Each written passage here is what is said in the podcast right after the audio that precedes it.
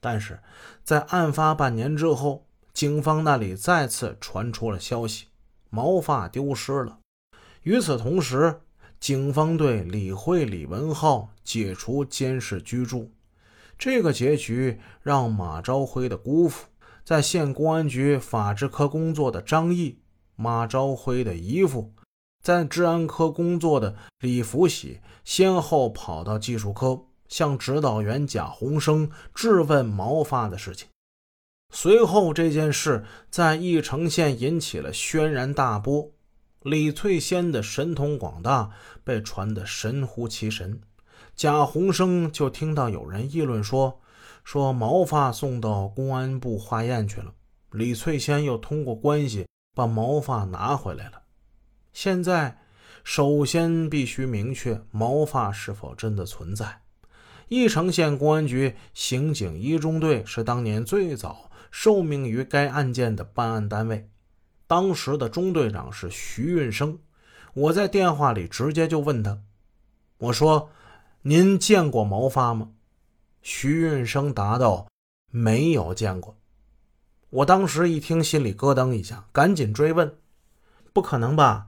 现场勘查时那么多人都说见过，难道他们是在撒谎吗？”这个勘查时我不在现场啊，那我又不是法医，当时没在场。毛发的事那都是后来听说的。一问一答之中，我感觉徐运生躲躲闪闪。这让我真切地感觉到了毛发问题，直到现在依然是一个敏感话题。有就是有，没有就是没有。这么多年过去了，何必还要遮遮掩掩、拖泥带水呢？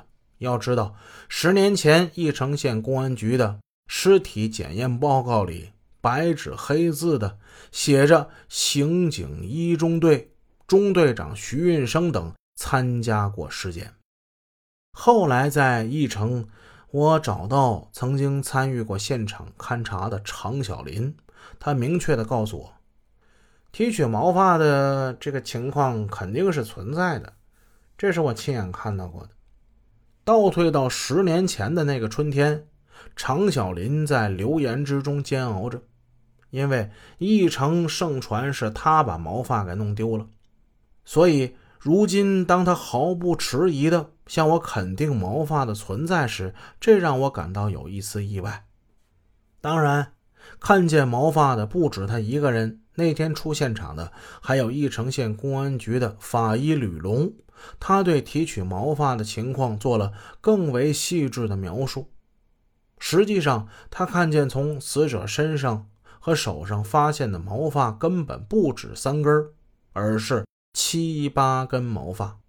以下文字见于二零零六年三月二十四日公安刑事侦查卷第八卷询问笔录。